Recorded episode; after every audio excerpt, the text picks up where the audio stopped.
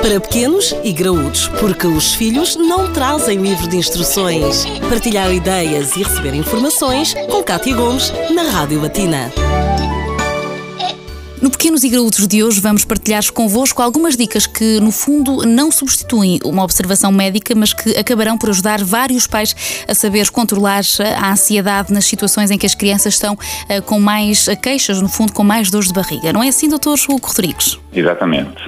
Uh, a dor de barriga é uma queixa extremamente frequente em pediatria quase todos os meninos, ou, ou, calhar mesmo todos os meninos, acabam por ter dor de barriga várias vezes ao longo seu, da sua infância e é importante saber valorizar. Eu acho que aqui a grande dificuldade dos pais é, uh, tendo em conta que são crianças que muitas das vezes ainda nem sequer falam, tentar perceber que dor é aquela. Exatamente. E há outra dificuldade, que é quando os pais ficam na dúvida se aquilo será mesmo uma dor verdadeira ou será aquilo que as pessoas chamam a mãe ou alguma tentativa da criança de obter algum benefício, como por exemplo não comer os legumes ou não comer a sopa. Muitas vezes é difícil de distinguir. Há algumas situações, alguns aspectos que são importantes de valorizar e que convém que os pais conheçam porque realmente vão fazer diferença. Se os pais conseguirem valorizar bem a, dor, vão conseguir preocupar-se mais nos momentos certos e menos nos momentos incertos, que é aquilo que todos nós pretendemos.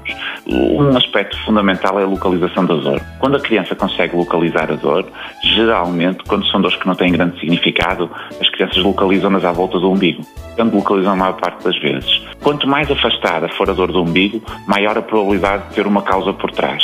E é importante que os pais eh, saibam isso para poder também gerir um pouco a sua ansiedade. Depois, perceber que a idade da criança também é, é, fundamental. Uma criança pequenina tem menos probabilidade de estar a inventar uma dor do que uma criança maior. Portanto, quanto mais pequena for a criança, maior a probabilidade de realmente termos uma dor verdadeira, eh, ou, ou seja, uma dor que tem alguma causa uh, médica ou, ou corporal por trás.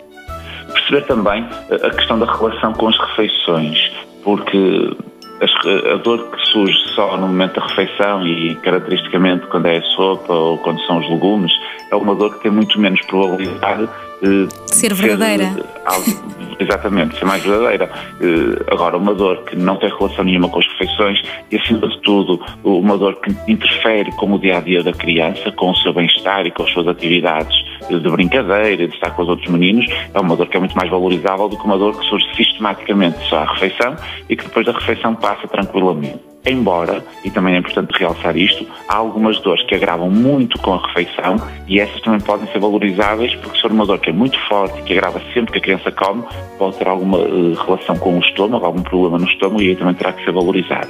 E aí, no fundo, já não tem interferência com os legumes e com a sopa. Estamos a falar alimentação Exatamente. no cômodo geral. Com alimentação do modo geral e geralmente depois de comer uma dor que agrava muito. É um sinal de atenção. E pronto, aqui um pouco reforçar aquilo que eu disse, que é ver de que forma que esta dor interfere com o dia a dia, com as coisas que a criança gosta, com as atividades que a criança gosta e com as quais se sente bem. Porque se não houver grande interferência, à partida será mais tranquilo. E, e, e outro aspecto também fundamental, e para terminar, é a relação com o sono. Uma criança que acorda de noite por causa das dores, provavelmente tem uma causa orgânica, uma causa médica por trás. Quando é uma dor que não tem essa causa orgânica ou médica, geralmente a criança não acorda por causa da dor.